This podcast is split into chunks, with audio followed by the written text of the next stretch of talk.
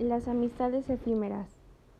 La mejor amiga de mi adolescencia era casi muda, lo que hizo posible nuestra intimidad, porque yo estaba poseída por una especie de frenesí que me obligaba a hablar incesantemente, a hacer confidencias y proyectos, a definir mis estados de ánimo, a interpretar mis sueños y recuerdos.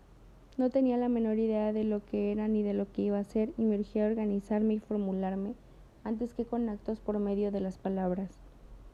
Gertrudis escuchaba con sus grandes ojos atentos mientras maquinaba la manera como burlaría la vigilancia de las monjas del colegio para entrevistarse con Oscar.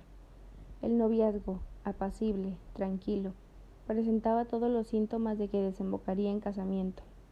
Oscar era formal, respetuoso y llevaba unos cursos de electricidad por correspondencia. Gertrudis era juiciosa y su temprana orfandad le puso entre manos las riendas de su casa y el cuidado de sus hermanos menores, con los que se adiestró en los menesteres femeninos.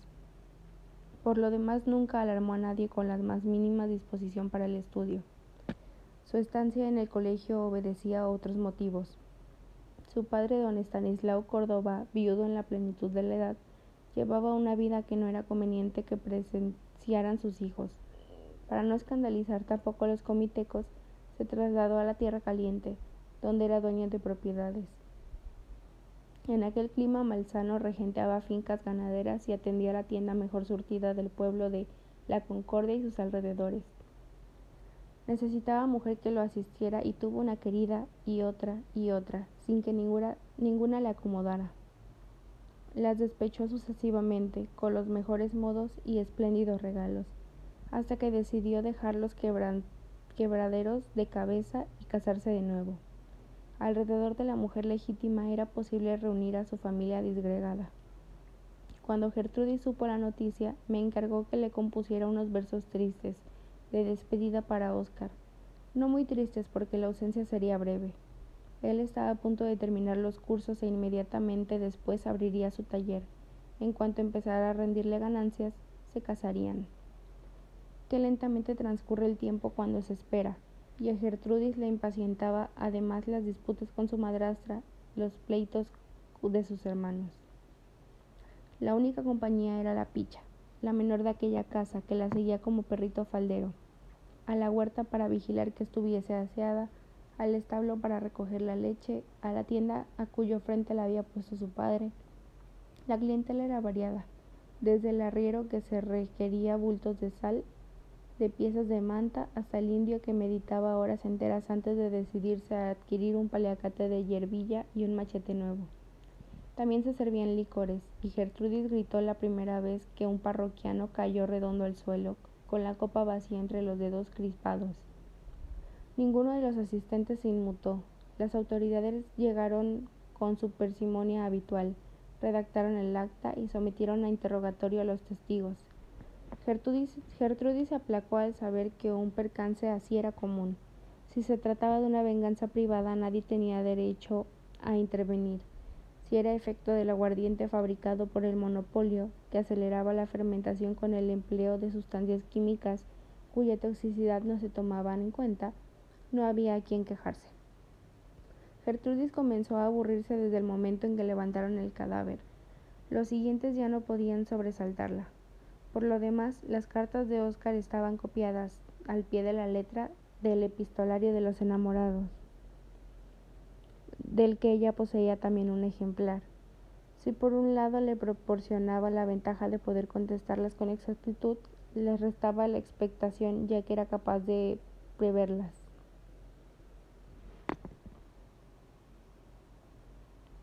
Del taller ni, ni una palabra, de la fecha de la boda menos. No resultaba fácil intercalar temas semejantes entre tantos suspiros y lágrimas de nostalgia. Era yo quien la mantenía al tanto de los acontecimientos. Óscar había empezado a quebrantar su luto. Con la antigua palomita jugaba a billar. Iba a la vespertina los domingos y a las serenatas martes y jueves. Permanecía fiel, no le había visto acompañando a ninguna muchacha, ni siquiera por quitarle el mal tercio a sus amigos. Asistía a los bailes y otras diversiones con un aire de tristeza muy apropiado y decente. Pero se rumoraba que no estaba invirtiendo sus ahorros, como era de esperarse, en los materiales para montar el taller, sino en los preparativos de un viaje a México, cuyas causas no parecían claras. Me gustaba escribir estas cartas, ir dibujando la figura imprecisa de Oscar, la ambigüedad de su carácter, de sus sentimientos, de sus intenciones. Fue gracias a ellas y a mi falta de auditorio que descubrí mi vocación. Gertrudis se abanicaba con el papel y no cambiaba de postura en la hamaca. El calor la anonadaba, despojándole del ímpetu para sufrir, para rebelarse. Oscar. Qué extraño le parecía de pronto este nombre. Qué difícil de ubicar en una casa llena de mercancías, de recuas, de perros sarnosos. ¿Quién recuerda el tono con que se pronuncia la ternura si no se oyen más que los gruñidos de la madrastra, las imprecaciones del padre, el parloteo de la servidumbre y las órdenes de la clientela? Gertrudis misma era otra y no la que vivió en Comitán. En el colegio su futuro tenía un aspecto provisible, un lugar para cada cosa y cada cosa en su lugar. Tal era el lema de las clases de economía doméstica. Pero aquí no encontraba estabilidad alguna ni fijeza. Los objetos provisionales siempre se colocaban al azar. Las personas estaban dispuestas a irse. Las relaciones eran frágiles. A nadie le importaba en este bochorno lo que los demás hicieran. Las consecuencias de los actos se asumían a voluntad. Un juramento, una promesa, carecían de significación. Oscar, el tierra friano, ya no conocería a su novia. Novia. Qué término tan melindroso y tan hipócrita. Gertrudis reía, encaminándose al baño, porque en la concordia se bañaba entera, con el cuerpo desnudo, no se restregaba los párpados con la punta de los dedos mojados en agua tibia, procurando no salpicarse el, resto de la cara como en Comitán.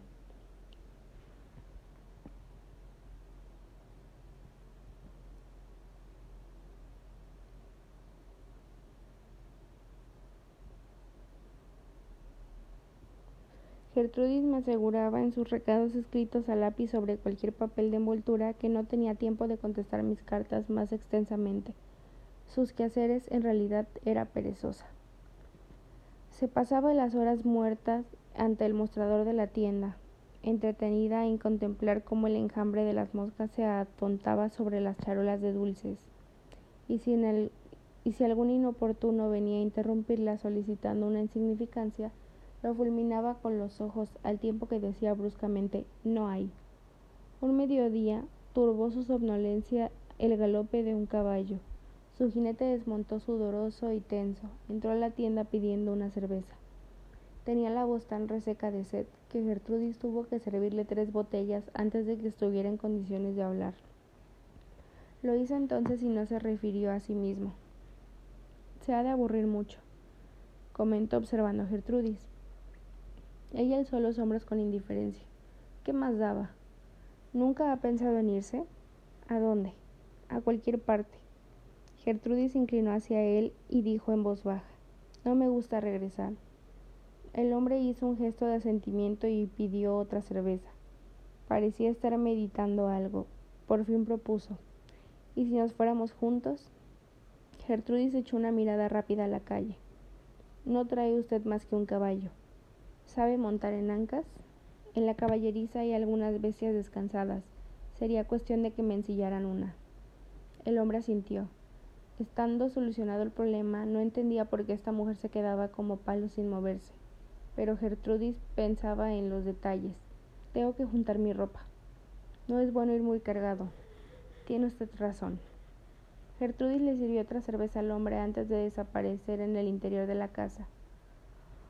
Al Tequellán le dijo que iba a bañarse al río, pero que estaba muy cansada para andar a pie. Cuando trajinaba en su cuarto haciendo el equipaje entró la picha. A pesar de su inoportunidad fue bien recibida. ¿A dónde vas? Al río. Llévame. Bueno. Gertrudis había contestado automáticamente. ¿Qué opinaría el hombre? Después de todo, si no estaba de acuerdo, podía irse solo. Pero ¿y ella? Se apresuró a regresar a la tienda, con un envoltorio bajo el brazo y la picha agarrada en sus faldas. ¿Quién es la patoja? Mi hermanita. Está muy hallada conmigo, no la puedo dejar. ¿Aguantará el trote? A saber. ¿Cuánto se debe? Gertrudis contó con celeridad los cascos de cerveza vacíos. Veinte pesos. El hombre puso el dinero sobre el mostrador. No conviene que nos vean salir juntos. Le espero en la poza de las iguanas. Gertrudis asintió. Cuando quedaron a solas, la picha y ella se pusieron a llenar un morral con latas de sardinas y de galletas, y su portamonedas con el producto de las ventas del día. El tallacán asomó la cabeza. Está lista su montura, niña. Quédate aquí, despachando mientras regreso. Gertrudis montó a mujeriegas llevándose bien abrazada a la picha. Nadie las vio salir por la puerta del corral. Unos minutos después habían llegado al lugar de la cita. El hombre escogió el camino y ellas lo siguieron. Iban deprisa, deprisa. Al anochecer llegaron a un caserío. Voy a buscar posada, dijo el hombre. Gertrudis desmontó con cuidado para no despertar a la picha. ¿Dónde ponerla? Tenía los brazos doloridos de su carga. Había un clarito en el monte y la acostó allí. Ojalá no se llene de garrapatas. Libre del estorbo de la niña, se aplicó a abrir una de las latas. Tenía hambre. Estaba limpiándose el aceite que le escurrió por las manos cuando el hombre regresó. Hay un lugar donde podremos pasar la noche. Vamos, la distancia era tan pequeña que podía caminarse a pie. Así lo hicieron, jalando los cabestros de las cabalgaduras. El hombre se acomidió a llevar a la picha. Los dueños de la casa habían salido al corredor con un mechero de petróleo. Les indicaron el camino con frases amables. En la cocina les dieron una taza de café y luego los llevaron al cuarto. Las dimensiones eran reducidas, el piso de tierra y por todo mobiliario un catre y una hamaca. Allí, amarrada para que no se cayera, colocaron a la picha. En el catre se acostaron los dos. Gertrudis no pensó en Oscar ni una sola vez. Ni siquiera pensaba en el desconocido que estaba poseyéndola y al que se abandonó sin resistencia y sin entusiasmo, sin sensualidad y sin remordimientos. ¿No tienes miedo de que te haga yo un hijo? Gertrudis negó con la cabeza. Un hijo era algo tan remoto. Casi al amanecer quedaron dormidos y los despertó el latir furioso de los perros, el escándalo de una cuadrilla de hombres a caballo, las alarmadas exclamaciones de los dueños de la casa. El hombre se vistió inmediatamente. Estaba pálido. Gertrudis, creía estar soñando hasta que tuvo frente a sí a su padre, que la sacudía violentamente por los hombros. Desgraciada, tenías que salir con tu domingo siete. ¿Qué te hacía falta conmigo? ¿No me lo podías pedir? Descargó un bofetón sobre la mejilla en defensa de Gertrudis. Ella ahogó el gemido para no despertar a la picha. Don Estanislao se había vuelto hacia la puerta para a sus acompañantes a que interrumpieran en la habitación. Aquí tienen al que buscaban, dijo señalando al hombre. Yo lo conozco bien, se llama Juan Bautista González. El hombre inclinó la cabeza. Era inútil negar. A ver, licenciadito, no se me apendeje. Lea la lista de todas las acusaciones. El aludido se adelantó a los grupos, a los del grupo, requirió unas gafas y carraspeó con existencia antes de empezar a leer. Por atentado a las vías generales de comunicación, Gertrudis quiso averiguar. ¿Qué es eso? Que tu alhaja se entretuvo cortando los alambres del telégrafo. En efecto, señorita. Señorita, barbotó don Estanislao exhibiendo una mancha de sangre sobre la sábana. Cárguele esto también en la cuenta. El licenciado iba a consultar un código del que no se desprendía, pero don Tani se lo impidió. Déjese de cuentos y apunte. El licenciado trémulo y para no equivocarse fue poniendo todas las palabras que se relacionaban con el caso. Rapto, estupro, violación y robo. No se olvide usted de añadir los doscientos pesos que faltan en la caja, ni las conservas que desaparecieron. ¿Cuál es el castigo? Quiso cerciorarse el hombre. No daba la impresión de estar preocupado, debía tener buenas palancas. Pues, según la ley, usted me hace el favor de callarse, licenciado. El castigo es que te pudrirás de por vida en la cárcel, y que si con mañas logras salir de allí, yo te venadeo en la primera esquina. Enterado, gracias, dijo el hombre sin perder la compostura.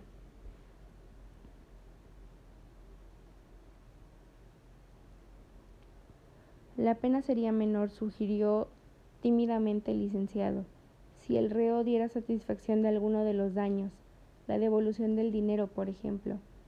Gertrudis tanteó debajo de su almada y luego hizo entrega del portamonedas a su padre.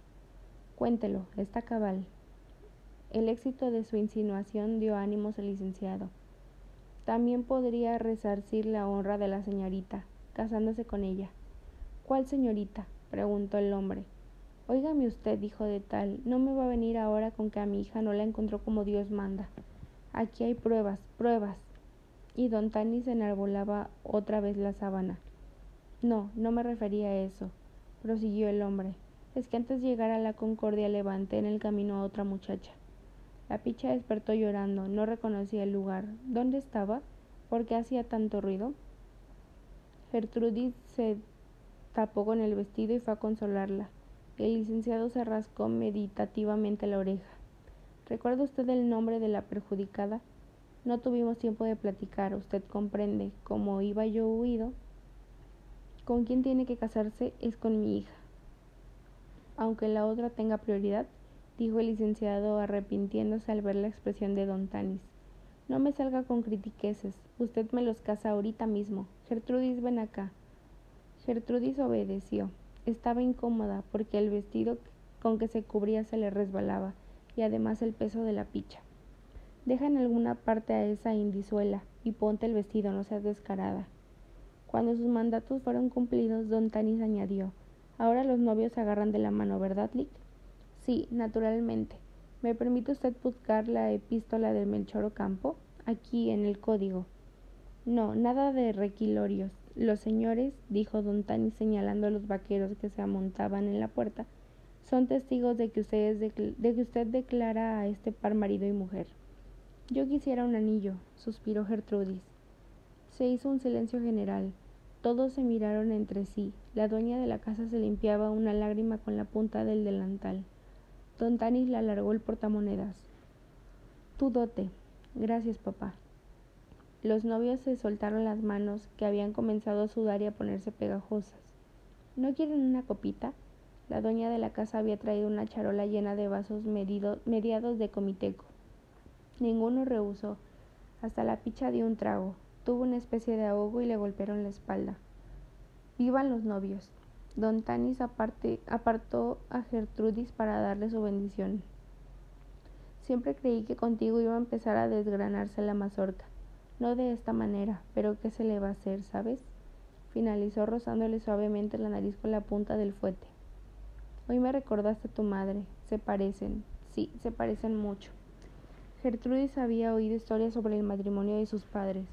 Don Tanis fue a pedir a la novia por encargo de un amigo, y mientras los mayores deliberaban, ellos hicieron su agua tibia y se fugaron. Qué revuelo, qué amenazas, pero fueron felices, porque ella no iba a hacerlo. Bueno, señores, ahora cada quien para su casa. Yo me llevo a la picha. ¿Ustedes qué rumbo van a agarrar? El licenciado se asfixiaba. Vamos a la cabecera del municipio, don Tanis. Allí será procesado su, su yerno.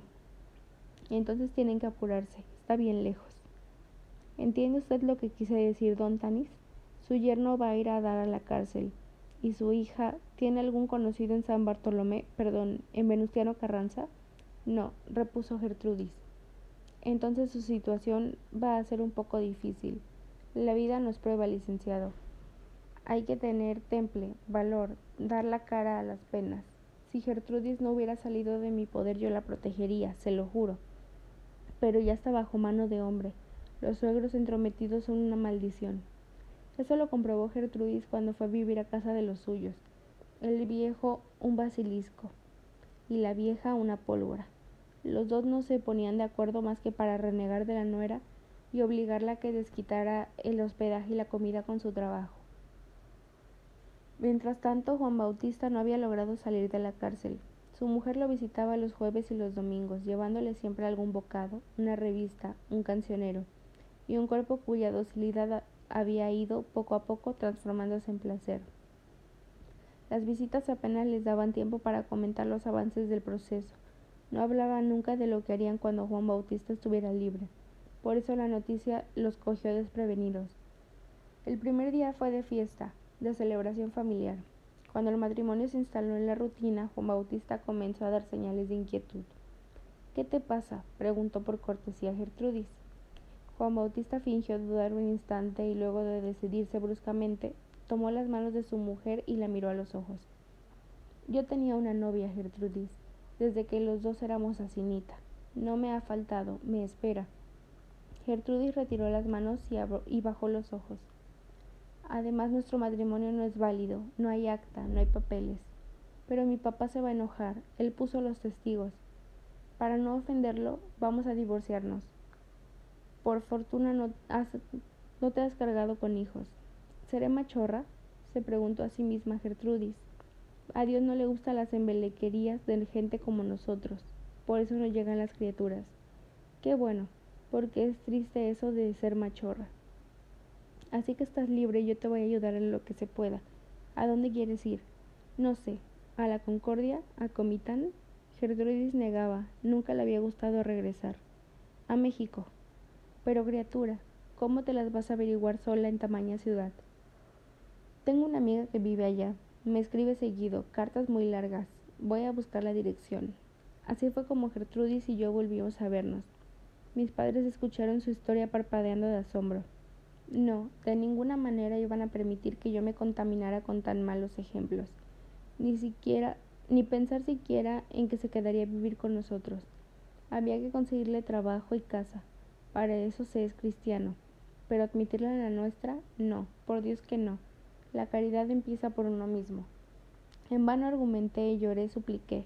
Mis padres fueron inflexibles. Bien que mal Gertrudis fue saliendo adelante. Nos veíamos escondida los domingos.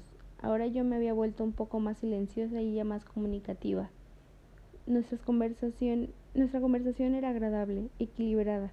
Estábamos contentas, como si no supiéramos que pertenecíamos a especies diferentes. Un domingo encontré a Gertrudis vestida de negro y deshecha en llanto. ¿Qué te pasa? Mataron a Juan Bautista. Mira, aquí lo dice el telegrama. Yo sonreí aliviada.